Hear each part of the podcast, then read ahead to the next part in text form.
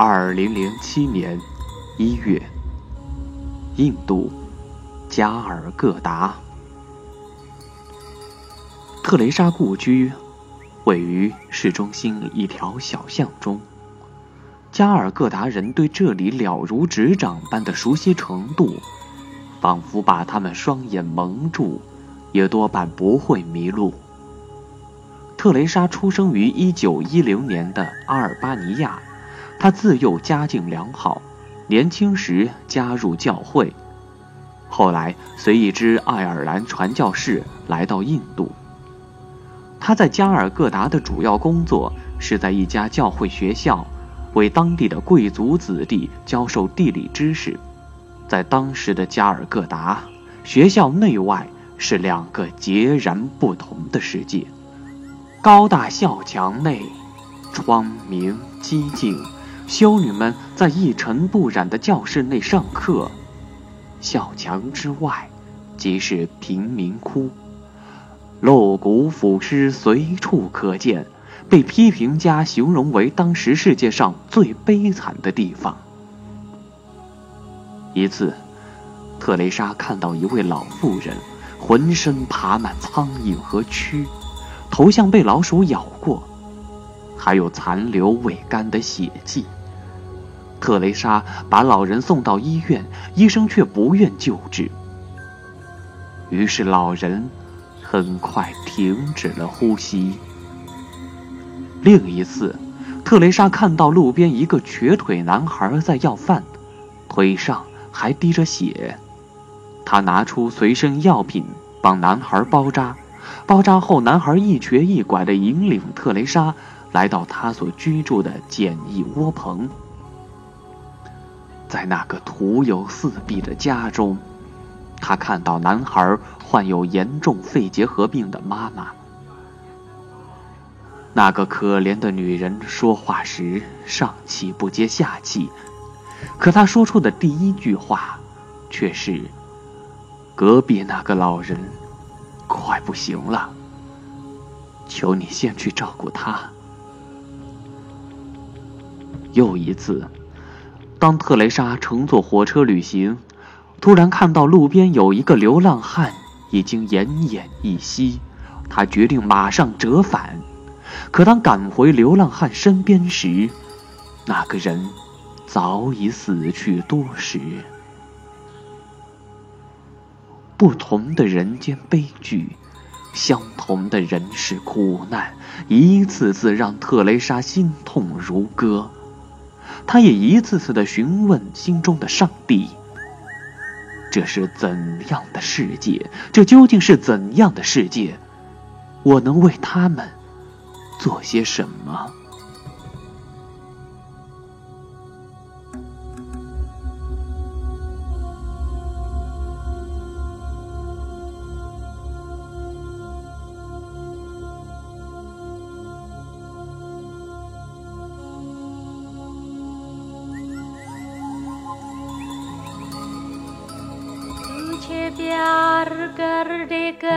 कर दे मेरी उम्र बीत जाए 一九五零年，特蕾莎成立了加尔各答第一个非官方慈善机构——仁爱会。仁爱会的唯一宗旨即帮助穷人中最穷者 （Poorest of the Poor）。 特蕾莎在加尔各答最大的塔利神庙旁找到一间闲置的教堂，把流浪在街头的无家可归者、各类疾病患者以及垂死者接到这里照料。他和其他几名修女一起免费为那些穷苦人提供食物，为他们治病、打针、换药，和他们。一起祈祷。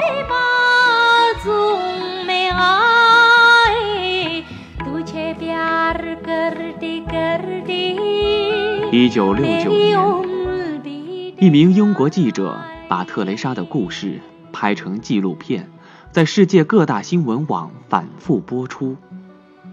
人们不相信，在这个物欲横流的世界，竟然有这样一股扶危救困的人道清流。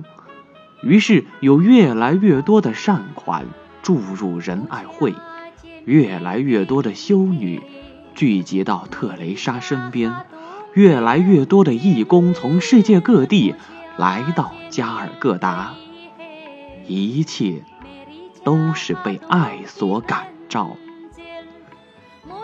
世界多变，唯有真情流转。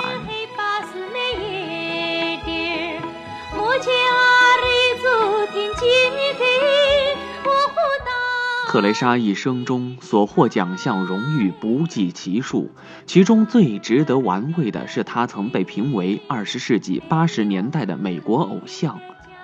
和她比肩的全是天皇天后级别的歌星、运动员，而特蕾莎获得的最重要的奖项，无疑是诺贝尔和平奖。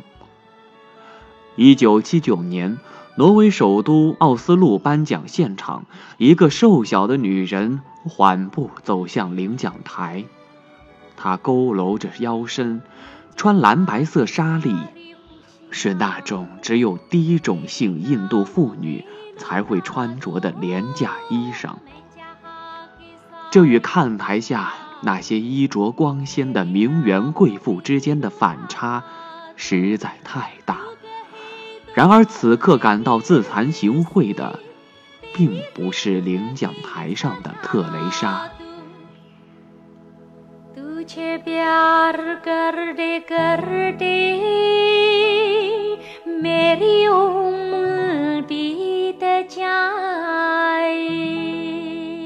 他稳稳的站定，等掌声平息，开始用一种虽不响亮。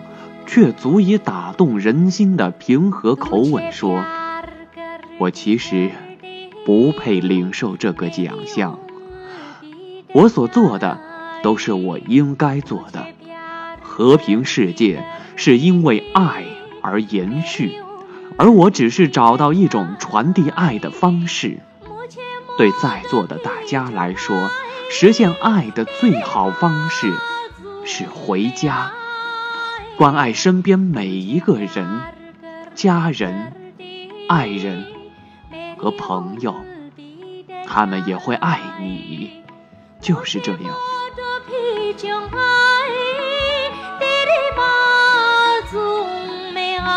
随后，特蕾莎再次从聚光灯下消失，回到需要她的人的身边。她回家了。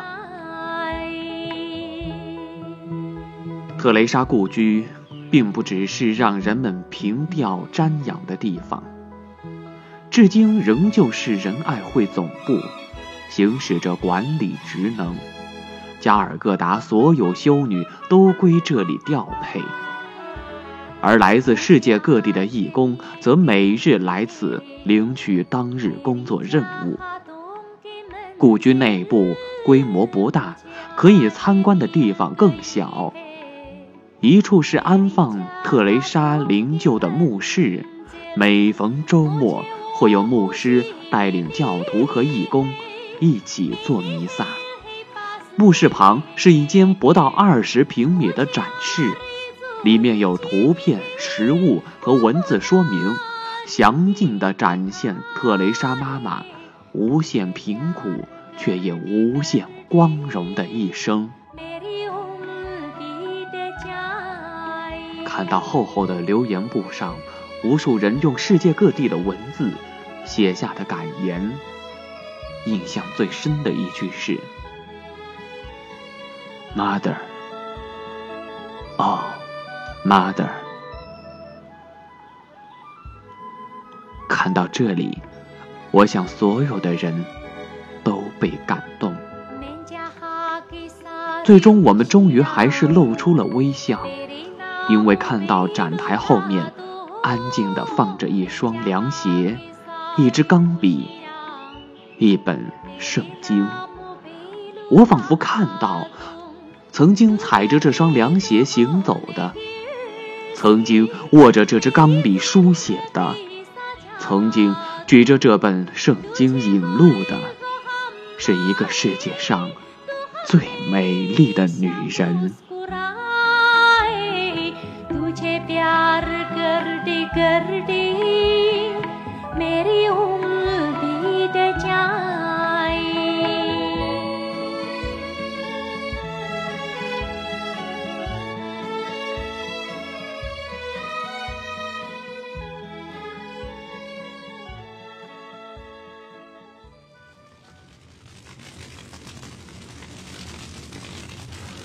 公元一九九七年的夏天，家事、国事、天下事，都有大事发生。对我而言，终于结束了十二年寒窗苦读，如愿以偿的考入南开大学。对中国而言，终于结束了一百五十年对失落游子的翘首盼望，敞开怀抱。迎接东方之珠回归。对世界而言，他却先后失去两位最美丽的女儿。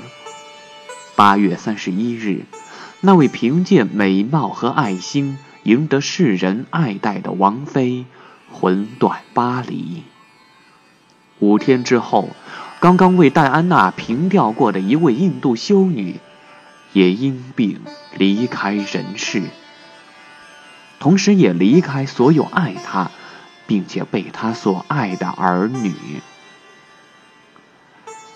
印度为他举行盛大国葬，许多人，包括多国元首、政界要员、商界精英、文体明星、穷人、孤儿和无家可归者，都用最特殊的方式为这位修女。做最后的道别，他们俯下身，去亲吻他的脚掌。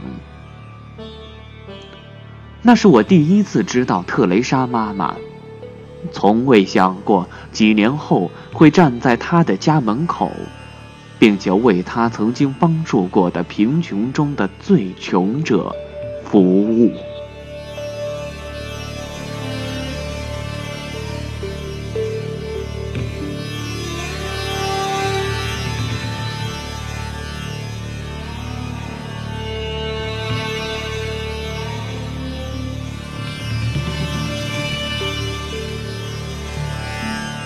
以上节目由研究生奥姆勒为您录制，感谢收听，再会。